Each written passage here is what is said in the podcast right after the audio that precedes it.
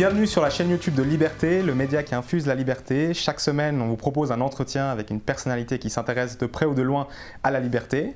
Aujourd'hui, on a la chance de recevoir Alexis Karklins-Marchais, essayiste et chef d'entreprise, euh, pour parler notamment de Balzac. Bonjour, monsieur. Bonjour. Karklins Marchais. Euh, merci d'avoir accepté notre invitation. Euh, merci à vous. Vous avez écrit ce livre euh, Notre monde selon Balzac, qui a été publié en janvier 2021.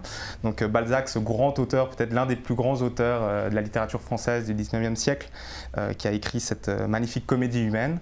Vous avez écrit un livre où vous reprenez des dizaines, des dizaines, voire des centaines d'extraits cette comédie humaine et vous la commentez. Donc, euh, dans votre avant-propos, vous dites que vous avez une révélation quand vous avez lu ce livre. Euh, pourquoi Balzac? Qu'est-ce qui vous a fasciné chez Balzac? Alors, c'est vrai que c'était euh, finalement assez inattendu. je fais partie, je le rappelle au début de l'ouvrage, je fais partie de cette génération des traumatisés de Balzac au collège. j'ai 14 ans et j'ai dans mon programme Le Père Goriot, qui est un livre long, assez ennuyeux pour tout dire, et quand on a 14 ans, on ne comprend pas grand-chose. Et donc je, n'imaginais pas un jour écrire sur Balzac. Je faisais partie de, vraiment de cette génération de, collégiens qui se disaient mais cette littérature française elle est longue, elle est trop dans le détail, qu'est-ce qu'elle me dit? Elle me dit finalement pas grand-chose. Et euh, j'ai arrêté de lire Balzac euh, fondamentalement pendant des décennies, jusqu'à une sorte de presque de coup de cœur, en tombant sur une phrase très simple, extraite dans un, dans un fil sur un réseau social, une phrase extraite du médecin de campagne, où Balzac défend à travers les mots de son personnage, le docteur Benassi, défend la concurrence et euh, la liberté, la liberté des échanges, la liberté d'entreprendre, véritablement un plaidoyer pour l'entrepreneuriat. Et donc je lis ce petit extrait et, une sorte de révélation, je me dis tiens c'est amusant, c'est pas du tout le Balzac que je connaissais. Pour moi le Balzac c'est un Balzac pompeux, avec des milliers de détails sur la tenue des personnes, sur les, pièces qu'il décrivait, sur le caractère de ses personnages. Et, là, je tombe vraiment sur une phrase qui est un véritable plaidoyer pour la liberté économique. Naturellement très sensible, je lis Le médecin de campagne. Et je tombe sur un, presque un précis de microéconomie. Euh, le livre a été écrit dans les années 1830 euh, par Honoré de Balzac. Et toute euh, la première partie de ce livre, qui raconte l'histoire d'un docteur dans un village pauvre du Dauphiné, qui entreprend de revitaliser ce village sur le plan économique. Toutes les descriptions que fait Balzac sont des descriptions qui vraiment montrent comment, c'est presque un programme euh, économique, comment on peut redynamiser l'économie à partir de la liberté et de l'entrepreneuriat. Et donc, euh, parti en lisant ce, livre, je me dis, bah, tiens, c'est intéressant, c'était un moment où j'avais fini, euh, quelques, quelques années avant, j'avais fini l'histoire impertinente de la pensée économique, qui était mon, précédent ouvrage, qui était un ouvrage vraiment de pensée économique et d'histoire de la pensée économique. J'étais pas du tout parti pour écrire sur la littérature, et, là j'ai vraiment une sorte de déclic. Et j'appelle mon éditeur en lui disant écoute, je viens de lire Le médecin de campagne, on pourrait peut-être faire un thème assez sympa, la littérature et l'économie, la, littérature et la liberté économique. Il me dit écoute, très bonne idée. Euh, quel auteur as-tu lu? Balzac, très bien. Lisons peut-être un deuxième ou un troisième Balzac, parce qu'il va être sûr quand même qu'il y a assez de matière. Et donc je, je lis un deuxième livre de Balzac, La maison du Singen, et puis, euh, je lis ensuite César Birotteau, l'histoire d'un entrepreneur dans la parfumerie euh, euh, qui réussit, qui échoue et qui finit par réussir à nouveau. Et je découvre dans cet auteur français, qui pour moi passait pour ces auteurs certes presque impressionnants du 19e siècle, je découvre une pensée, une, une, transcription dans la littérature d'un certain nombre d'idées économiques qui me sont chères autour justement de la liberté économique et de l'entrepreneuriat. Et je rappelle mon éditeur et je lui dis, on va écrire un livre sur l'économie et Balzac.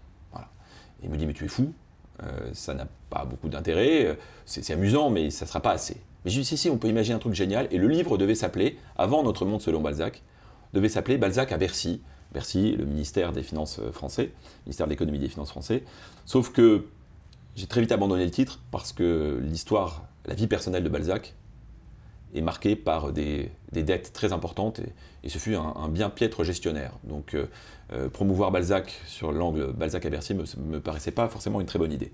Et donc j'ai bifurqué et en lisant petit à petit la comédie humaine, je découvrais d'autres aspects chez cet auteur qui nous parlait de son monde 1830, 1840, 1850.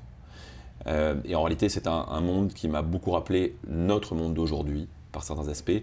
Et donc c'est devenu notre monde selon Balzac, avec une grosse partie consacrée effectivement à l'économie, mais aussi une partie consacrée à la vision de la société et une autre partie consacrée à la vision de la France et plus généralement du monde. Et donc voilà. Parlons du monde alors, selon Balzac. Euh, vous dites que c'est une œuvre intemporelle, qu'en lisant Balzac, on arrive. Balzac est une sociologie du 19e siècle, on arrive aussi à comprendre l'actualité. Donc, dans quelle mesure est-ce que euh, vous avez l'impression que Balzac peut expliquer la France ou la société contemporaine Alors, il faut toujours se méfier. Euh, vous savez, c'est facile de prendre un auteur et de dire cet auteur, oh là là, c'est extraordinaire, il a, décrit la modernité. C'est un mot terrible, la modernité, parce qu'en fait, la modernité, elle est appelée à disparaître. Elle est appelée à être remplacée par une nouvelle modernité. Donc, il faut toujours se méfier des parallèles. Mais il est vrai que dans les lectures de la comédie humaine, et, ça a duré presque, pour moi, c'est trois ans de travail, hein, puisque j'ai lu l'intégralité de la comédie humaine, c'est 90 livres, euh, donc c'est vraiment beaucoup, beaucoup, beaucoup, beaucoup de lectures et, avec une qualité relativement inégale, même si dans l'ensemble l'œuvre est, majestueuse et, très impressionnante, effectivement. Euh, on décrit, quand on, lit Balzac, en fait, on, voit un monde qui est décrit qui nous parle euh, à la fois d'un monde en transformation, à la fois sur le plan économique et sur le plan social, euh, d'un monde qui s'ouvre, parce que le 19e siècle est, un, monde qui, s'ouvre, les nations coopèrent un peu plus ou commencent à échanger, donc on, voit un Balzac qui parle pas que de la France, il voyage beaucoup lui-même et il parle de beaucoup d'autres pays, avec un attachement particulier, comme beaucoup d'auteurs du 19e siècle, à l'Italie. Euh, mais aussi à l'Allemagne, mais aussi euh, au Royaume-Uni. Il parle de l'Espagne, il parle de la Pologne, il parle de la Russie, il parle même des États-Unis. Il n'y est jamais allé, mais il parle même des États-Unis tel qu'il imagine. Et donc, euh, le monde que décrit Balzac, c'est encore une fois un monde temporalisé. C'est un monde de 1830-1840, vu de la France en particulier et de l'Europe plus généralement, mais vraiment une vue très française, à travers Paris et les régions. Mais Balzac nous dit, nous décrit un monde qui finalement correspond assez à des choses que l'on voit encore aujourd'hui, notamment sur je vais prendre trois exemples. Le caractère des Français. Euh, Balzac nous décrit les Français comme euh, absolument obsédés par l'égalitarisme, qui ont du mal avec la liberté, et notamment la liberté économique. Euh, un monde de jalousie, un monde d'envie, il parle d'un monde d'envie. Il y a aussi des qualités, bien sûr, chez les Français, notamment la puissance culturelle, presque la civilisation française dont il est amoureux. Il faut savoir que Balzac cite quasiment tous les rois depuis le XIVe siècle dans l'ensemble de son œuvre. Donc tous les rois sont cités. Donc il y a une connaissance encyclopédique de l'histoire française. Euh, et, donc euh, cette, euh, cette, connaissance du substrat français, de la vraie nature de la France et des Français, est merveilleusement décrite par Balzac, mais pas dans un seul ouvrage. Il faut lire presque, je vais pas dire l'intégralité de la comédie humaine, mais il faut lire un, bon paquet d'ouvrages pour comprendre le portrait de la France que fait Balzac. Et il nous décrit une France qui ressemble un peu à celle d'aujourd'hui, vraiment avec, encore une fois, ces jalousies, cette, obsession d'égalitarisme. il nous parle de la bureaucratie aussi, ça c'est assez fascinant. Euh, il décrit déjà une, France bureaucratique, une France sclérosée, une France qui a un potentiel exceptionnel, euh, mais qui est écrasée euh, par les ministères. C'est une expression qu'il utilise. Et donc il y a ce portrait de la France qui est absolument passionnant. Il y a un deuxième thème qui me semble d'actualité, c'est la façon dont il parle de l'entrepreneuriat. Et il décrit le monde de l'entreprise comme s'il avait été lui-même entrepreneur. Alors dans les faits, il a été d'ailleurs entrepreneur. Dans le monde de l'imprimerie, il a été journaliste, il a quand même passé beaucoup plus de temps euh, à écrire qu'à être entrepreneur, mais on voit qu'il connaît bien certains secteurs. Euh, Illusion perdue, par exemple, est un, livre qui, euh, qui, est probablement le chef-d'œuvre de Balzac. Souvent, on me dit lequel dois-je lire si je dois en lire un? Est-ce que, que, vous pouvez juste raconter en deux, en deux mots de en quoi ça consiste pour nos auditeurs? Absolument. Illusion perdue, c'est un livre de maturité chez Balzac. Il est écrit plutôt sur la, fin de sa vie. Et c'est une forme de, de, résumé de beaucoup, beaucoup d'aspects de l'œuvre de Balzac. Pourquoi? Parce que c'est l'histoire parallèle, à la fois d'un écrivain euh, qui vient d'Angoulême et qui veut devenir un journaliste célèbre et être influent dans la société parisienne. Et donc il y a toute une analyse euh, de l'aspiration, de l'ambition et euh, une réflexion sur ce que l'on est prêt à faire par ambition, quelles sont les compromissions que l'on est prêt à, faire pour devenir connu et réussir. Et donc il y a le personnage qui correspond justement à cette aspiration. Et en parallèle, l'histoire parallèle, c'est le meilleur ami de ce personnage, cet écrivain qui s'appelle Lucien, euh, son meilleur ami est un, lui est un, entrepreneur qui est obsédé par l'innovation, obsédé, travaille dans l'imprimerie, et il est obsédé par la volonté de trouver un nouveau procédé, euh, un procédé autour de l'imprimerie, pour arriver à publier, à sortir un papier qui soit de qualité excellente et qui coûte moins cher. Et donc il y a en parallèle, dans cet ouvrage qui est composé de trois parties, toute une réflexion sur l'ambition l'aspiration et, finalement la société parisienne, parce que l'on voit ce, jeune écrivain devenu journaliste complètement emmené, emporté dans un tourbillon d'ambition, de, cynisme, de lutte politique, euh, finalement assez caricatural presque, mais aussi caractéristique de la société dans laquelle nous vivons. Et dans le même temps, on voit son meilleur ami qui lui reste à Angoulême parce qu'ils sont tous les deux originaires de, Charente, et on voit son meilleur ami lui continuer obsédé euh, par, par son innovation. Et donc il y a toute une réflexion de Balzac autour de, de, ce qu'est un entrepreneur, euh, des échecs de l'entrepreneur, de la, la patience qu'il faut avoir, de l'ambition aussi qu'il faut avoir, de tous les écueils auxquels euh, un entrepreneur peut être confronté, et, parfois aussi presque de l'oubli. Et j'allais dire, autour de ces deux personnages, eh bien, il y a une femme, Ève, Ève Séchard, qui est à la fois la sœur de Lucien, l'écrivain, et l'épouse de David Séchard, l'entrepreneur. Et Ève Séchard est la voix de la raison. Et c'est très intéressant parce qu'il y a aussi une réflexion très forte sur le féminisme, euh, chez Balzac. Et Illusion perdue euh, est euh, un des ouvrages qui met en avant ben, ces différentes dimensions. Voilà. Et donc c'est en ce sens-là, euh, c'est pas le seul livre qui parle d'économie, j'en ai cité, j'ai cité Le médecin de campagne, il y a Maison du Singen, il y en a quelques autres, César Birotteau, mais dans il y a une vraie pensée économique chez Balzac. Voilà. Et puis, j'ai dit trois thèmes, la France, l'économie, le troisième thème, le troisième thème, c'est la société dans son ensemble. Et il y a une réflexion sur l'éducation, il y a une réflexion sur le politique, une réflexion sur le monde du journalisme. Euh, un petit exemple, presque une anecdote. Balzac ne parle pas de fake news comme on parle aujourd'hui, mais il parle de canard.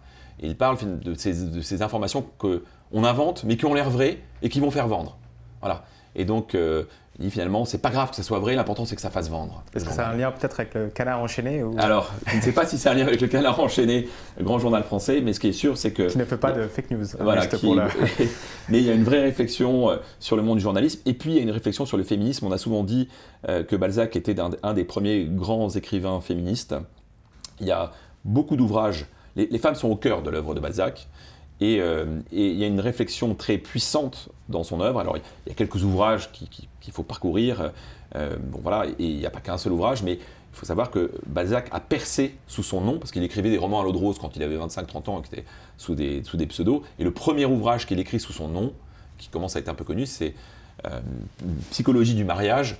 Et donc, il décrit le monde dans lequel il vit en disant finalement les hommes se comportent de façon terrifiante avec les femmes. Et il a notamment cette phrase qui, a fait euh, grand scandale à, son époque, mais qui fait écho à un certain nombre de combats qui sont toujours d'actualité. Il parle du fait qu'un mariage ne devrait jamais commencer par un viol. Sous-entendu, euh, malheureusement, ces mariages arrangés sont terrifiants, notamment pour la femme qui n'a pas le droit de choisir et, euh, qui, qui, en impose un, mari.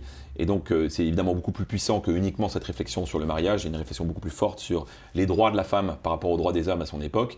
Alors, heureusement, les choses ont progressé, fort heureusement. Euh, mais encore une fois, les combats de Balzac dans les années 1830, 1840, 1850 sont des combats qui font encore écho euh, aux combats d'aujourd'hui, euh, parce que même si on a progressé, comme je évoqué, il y a encore beaucoup de chemin à faire.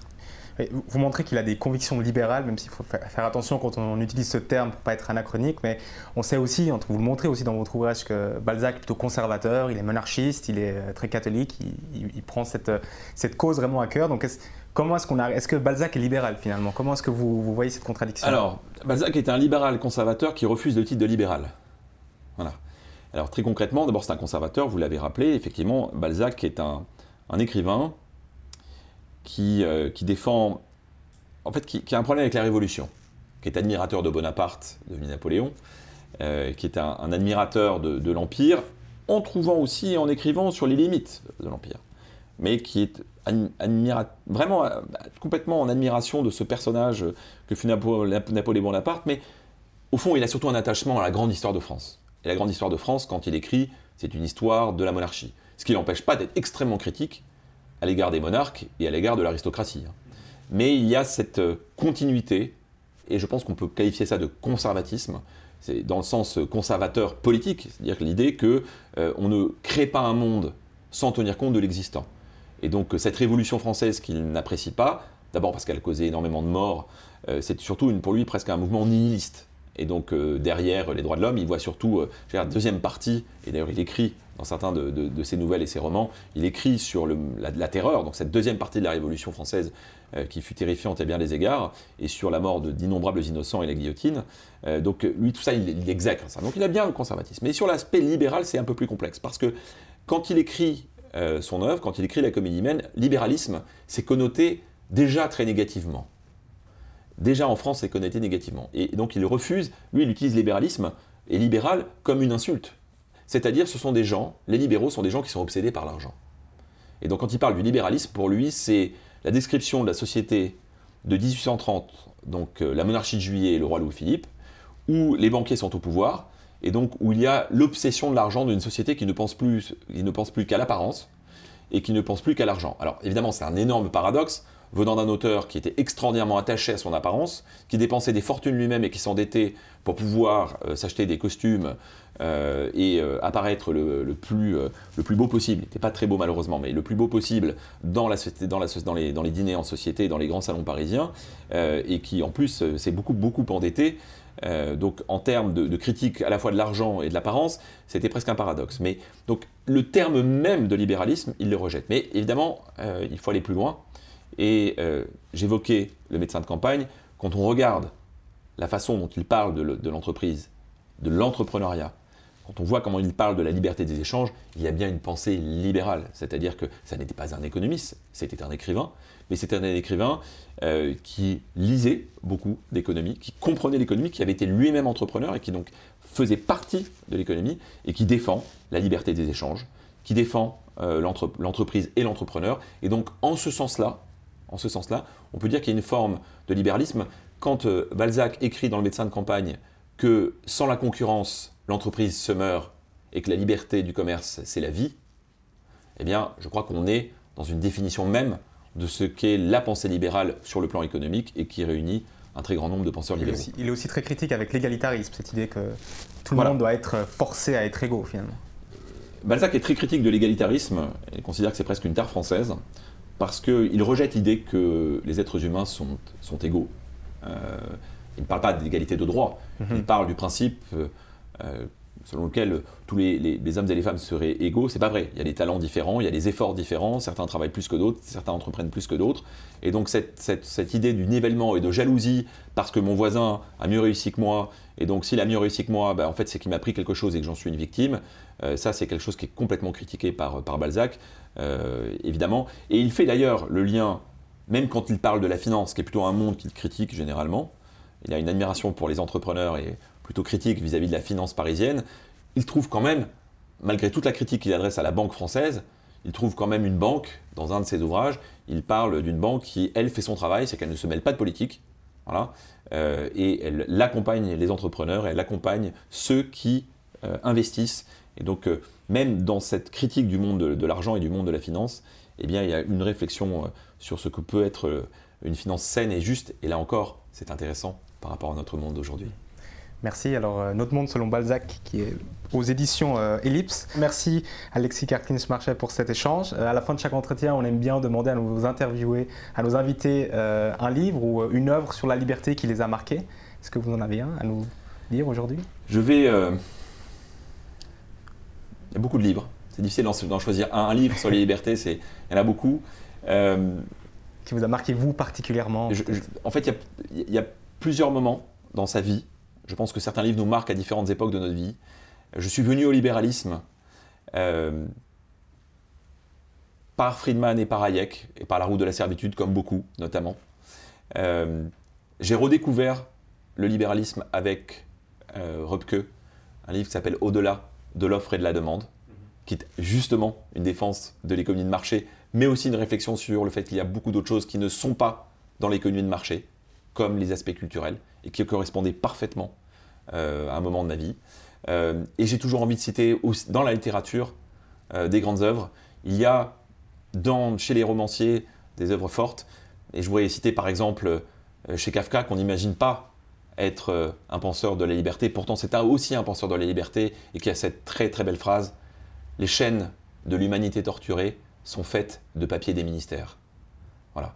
Et donc je vais citer Kafka, aussi comme un, écrivain qui permet de réfléchir sur euh, la bureaucratie et sur euh, un État trop puissant. Merci, merci pour cet entretien. Alors, vous recommande à tous de lire euh, Notre monde selon Balzac et l'essai sur l'ordre de libéralisme qui sortira à la fin de l'année. Et merci encore pour votre présence et bonne journée et à bientôt. À bientôt.